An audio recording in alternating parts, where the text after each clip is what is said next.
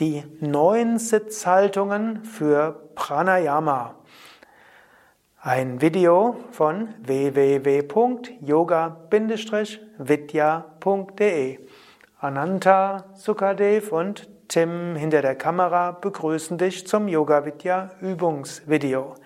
Diese neun Sitzhaltungen sind insbesondere gedacht für Yoga-Lehrer, die wissen wollen, welche neun Sitzhaltungen es gibt für Pranayama und für Meditation.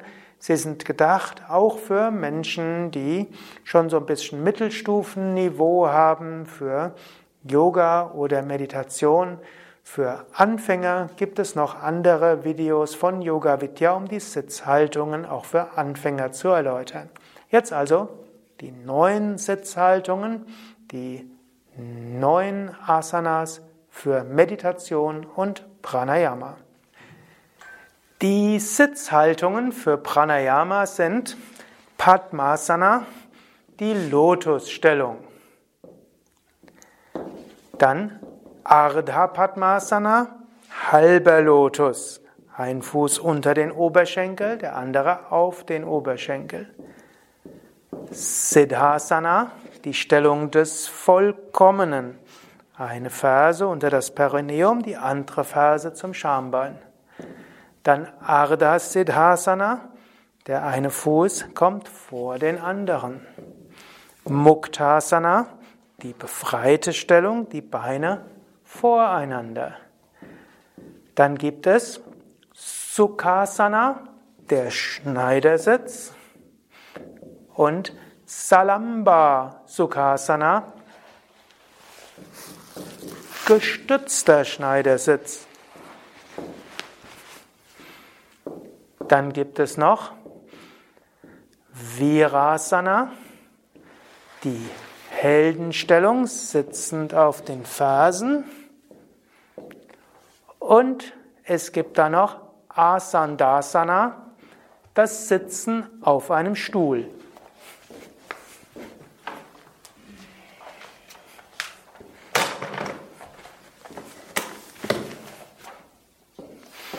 Das sind also die 1, 2, 3, 4, 5, 6, 7, 8, 9 verschiedene Variationen, wie du sitzen kannst. Gut, das wollen wir jetzt im Einzelnen genauer zeigen. Dazu wird Ananta mit mir zusammen dir zeigen, wie diese verschiedenen Asanas gehen und wozu sie gut sind. Erste Variante, Padmasana, der Lotussitz. Dazu gibt man einen Fuß über einen Oberschenkel und den anderen Fuß auf den anderen Oberschenkel. Der Lotus hat den großen Vorteil, dass es eine Stabilität für die Wirbelsäule gibt und für den ganzen Körper, was insbesondere beim fortgeschrittenen Pranayama wichtig ist, was aber jetzt in diesem Pranayama Mittelstufe noch nicht das Thema sein wird. Außerdem zeigen die zwei Füße nach oben, sodass das Prana der Füße auch nach oben geht. Und wenn man etwas fortgeschrittener im Lotus ist, berühren die Fersen hier am Bauch zwei wichtige Energiekanäle, zwei Nadis, was gerade an der Stelle hier zwei wichtige Energiepunkte sind. Die wenigsten sind allerdings sehr bequem im Lotussitz, sodass wenige alle Pranayama-Übungen im Lotussitz machen. Wenn du aber zum Beispiel mal Kapalabhati eins, zwei oder alle Runden im Lotussitz machen kannst, ist das eine schöne Sache. Gerade Kapalabhati ist im Lotussitz besonders schön. Und wenn du die flexiblen Hüften hast, dann ist, Kapal, ist der Lotussitz auch gut für alle Pranayamas. Auf unseren Internetseiten gibt es auch viele Vorübungen für den Lotussitz. Den wollen wir deshalb im Rahmen dieses Pranayama-Kurses nicht weiter zeigen. Aber wir werden die, das Video mit den verschiedenen Lotus-Vorübungen auch verlinken für diesen Kurs. Gut, also Lotussitz, Padmasana. Der zweite ist Ardha Padmasana, der halbe Lotussitz. Halber Lotussitz heißt ein Fuß unter den Oberschenkel und der andere Fuß auf den Oberschenkel. Ardha heißt halb. Manche Yogalehrer meinen, man müsste die Seite wechseln und mal den einen Fuß unten haben und mal den anderen. Ist aber von meinem Standpunkt aus nicht notwendig. Mein Lehrer, der Same Vishnadevananda, hat gesagt, finde eine Seite, die für dich besonders gut geht, achte dabei darauf, dass beide Sitzhöcker auf, gleich auf dem Kissen sind oder auf dem Boden, dass die Wirbelsäule gerade ist und dann brauchst du dir jetzt keine Gedanken zu machen, ob du da sehr viel abwechseln musst. Du überlegst auch nicht, ob du mal abwechseln musst beim Schreiben mal mit der rechten oder mal mit der linken Hand, ob du mal Zähne putzt mit der rechten oder der linken Hand oder ob du dein Herz mal von links nach rechts transplantieren solltest oder Magen und Leber tauschen musst. Also der Mensch ist nun mal ein Lebewesen, das nicht ganz symmetrisch ist. Man kann also bei einer Richtung bleiben man könnte aber auch ab und zu mal, und das mache ich auch ganz gerne, mal die Seite wechseln, einfach um die andere mal zu trainieren. Man kann seine Hauptseite haben und die andere ab und zu mal machen. Okay, das ist Ardha Padmasana. Das zweite ist dann Siddhasana. Siddhasana heißt, du gibst eine Phase zwischen Geschlechtsorgan und Anus.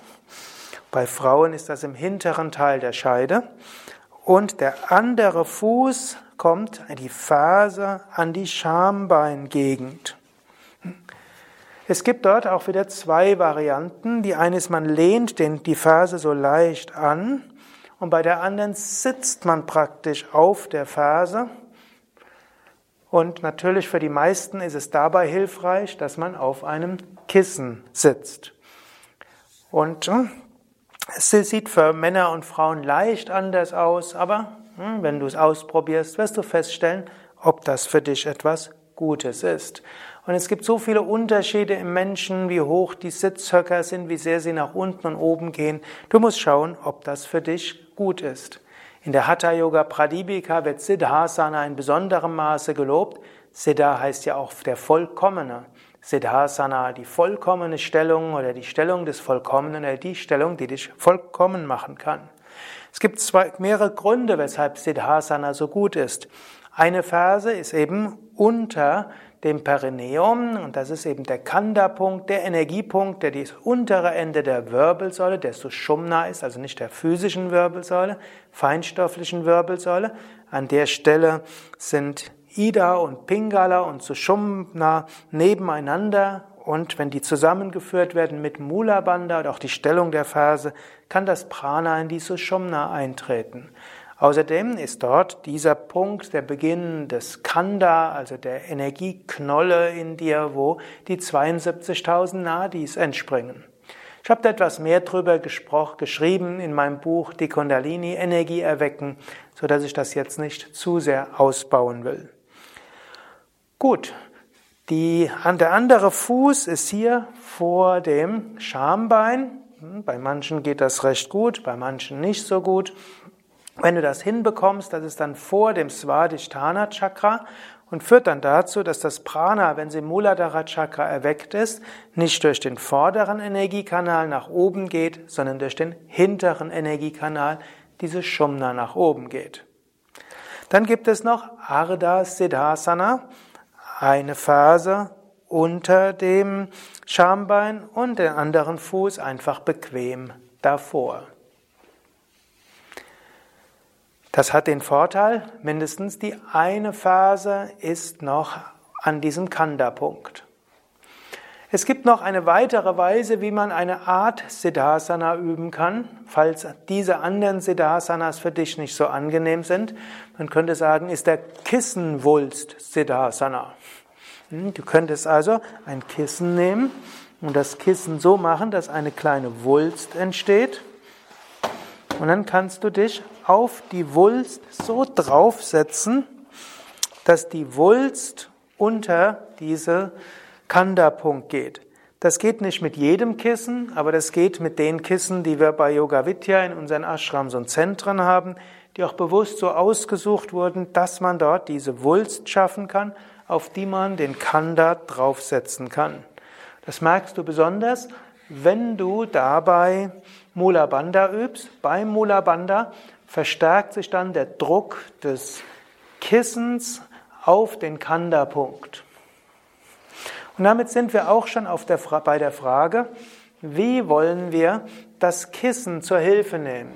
Es muss nicht jeder ein Kissen zur Hilfe nehmen. Es gibt auch Menschen, die sitzen sehr gut ohne Kissen.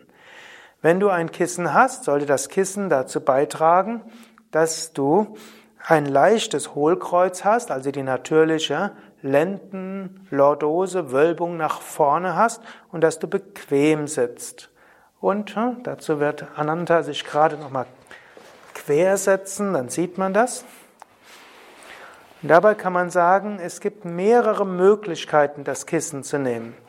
Die eine Möglichkeit wäre, das Kissen einfach so ein bisschen schräg zu haben. Das hilft insbesondere, dass die Beine nicht einschlafen. Wenn die Beine einschlafen, dann kann man überlegen, dass man das Kissen etwas anders legt und dass man die Beine etwas anders legt. Und die zweite Möglichkeit wäre eben, das Kissen so zu setzen, dass die Wulst unter den Kanda-Punkt kommt und man so richtig hier drauf sitzt. Kann, bei manchen kann das dazu führen, dass die Beine mehr einschlafen, dann wird man es eben so rumgeben. Okay. Du kannst jetzt nochmal sehen, wie es Ananta jetzt macht. Dabei wird eben der, das Becken so leicht nach vorne gekippt. Dadurch entsteht eine leichte Wölbung der Lendenwirbelsäule nach vorne. Das ist die natürliche Lendenkrümmung. Und so kann der Brustkorb aufgerichtet sein. Und das ist ganz angenehm und bequem. Nächste Möglichkeit ist, Muktasana. Dabei sind die Beine voreinander. Mukta heißt der Befreite und Muktasana ist der befreite Sitz, der freie Sitz. Das heißt, die Füße sind so voreinander, was für viele auch hilfreich ist, die sonst eine Neigung haben, dass die Beine einschlafen, weil hier entsteht kein Druck auf irgendetwas. Und wer dabei trotzdem leichtes Einschlafen der Beine hat, wird sogar noch weiter nach vorne gehen, dass nur die Sitzhöcker auf dem Kissen sind und dann doch nicht der Kissenrand irgendwo dagegen drückt. Also Muktasana. Nächste Variante ist Sukhasana. Sukha heißt angenehm und leicht. Also die Schneidersitz. Das ist für solche, die recht fortgeschritten sind, fast am schwierigsten, wenn die Knie so in die Luft gehen. Oder eben man kann auch die Füße unter die Unterschenkel geben und so stützen praktisch die Füße die Unterschenkel. Und das gibt es auch als Salamba Sukhasana. Salamba Sukhasana heißt die mit Kissen die Knie stützen. Gerade wenn du Knieprobleme hast, kann das hilfreich sein. Oder auch wenn du Hüftprobleme hast, kann das hilfreich sein. Gut, dann gibt es Virasana. Virasana nennt sich auch die Heldenstellung. Vira heißt Held. Virasana ist aber vor allen Dingen die kniende Stellung. Kniende Stellung gibt es in verschiedenen Varianten. Du kannst dich einfach auf die Fersen setzen. Du kannst dich auf ein Kissen setzen, wie es gerade Ananta vormacht. Manche können sich auch zwischen die Fersen setzen und manche nehmen zwei Kissen.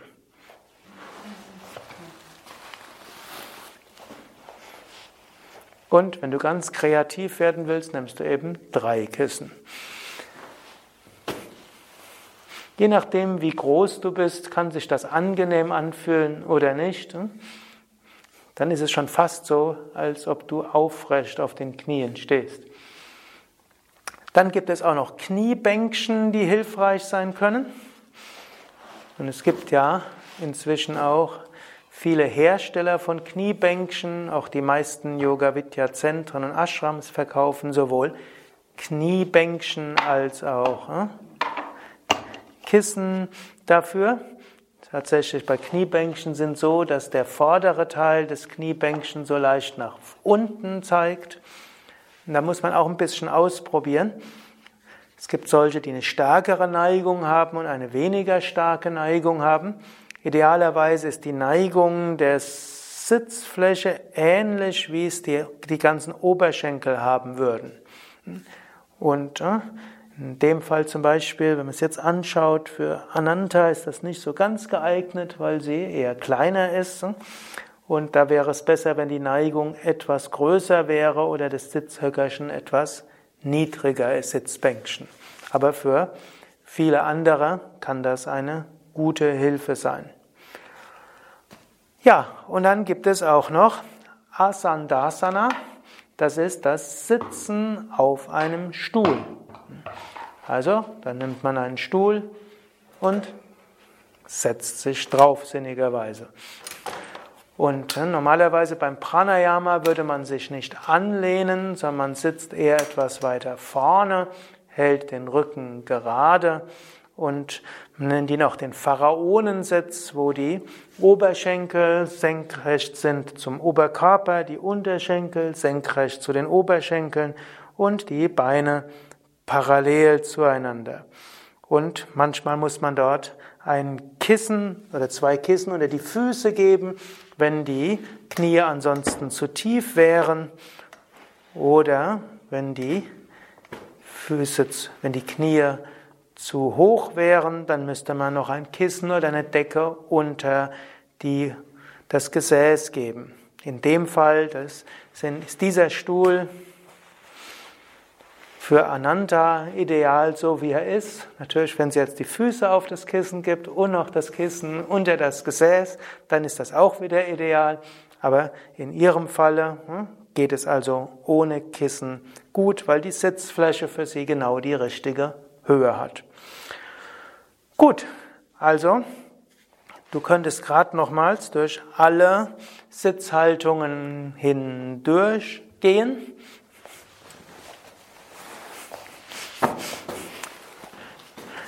Padmasana ist der Lotus, beide Füße auf den Oberschenkel. Ardha Padmasana, ein Fuß unter dem Oberschenkel, der andere auf dem Oberschenkel. Siddhasana, eine Ferse unter dem Perineum, die andere am Schambein.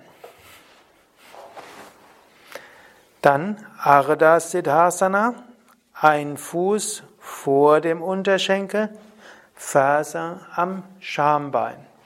Man könnte jetzt auch noch sagen, Salamba Siddhasana, unterstützte Siddhasana, wo die Kissenwulst unter dem Kanda-Punkt ist und ansonsten die Füße vorne sind. Man könnte sagen, dass das aber auch Muktasana ist, weil eben die Füße voreinander ganz entspannt liegen. Dann gibt es Sukhasana, also Schneidersitz. Gut, es gibt auch noch Salamba Sukhasana, wo die Kissen unter den Knien sind. Es gibt Virasana, die Fersen auf den Fersen sitzen. Und es gibt auch noch Asandasana, das Sitzen auf dem Stuhl, was wir jetzt nicht nochmals zeigen werden. So, jetzt könntest du einen Moment lang kurz unterbrechen und nochmal überlegen, wie heißen die neun Sitzhaltungen für Pranayama. Wäre vielleicht auch eine interessante Frage im Rahmen einer Yogalehrerausbildungsfrage. Okay, soweit also zu den Sitzhaltungen im Pranayama. Und wichtig ist natürlich, dass du herausfindest, welche dieser Sitzhaltungen für dich gut ist und wie du für welches Pranayama gut sitzt. Im Pranayama kann man auch etwas abwechseln, gerade wenn man längere Zeit sitzt, kann man auch mal die Sitzhaltung wechseln. Das waren also die neun Asanas, die neun Sitzhaltungen für Meditation und Pranayama. Ein Video für Yoga-Lehrende und Yoga-Übende mit Vorerfahrung in Meditation und oder Pranayama. All diese Meditationshaltungen gibt es auch als Einzelvideos auf unseren Internetseiten www.yoga-vidya.de. Dort kannst du einfach den Sanskrit-Name von jeder dieser Asana eingeben und dann findest du die genaue Beschreibung, Erläuterung und Videoanleitung dazu. Weitere Videos für Asanas, Meditation, Pranayama und auch die Adressen der Yoga Vidya Seminarhäuser, Yoga Vidya Zentren, Yoga Vidya Lehrer auf www.yoga-vidya.de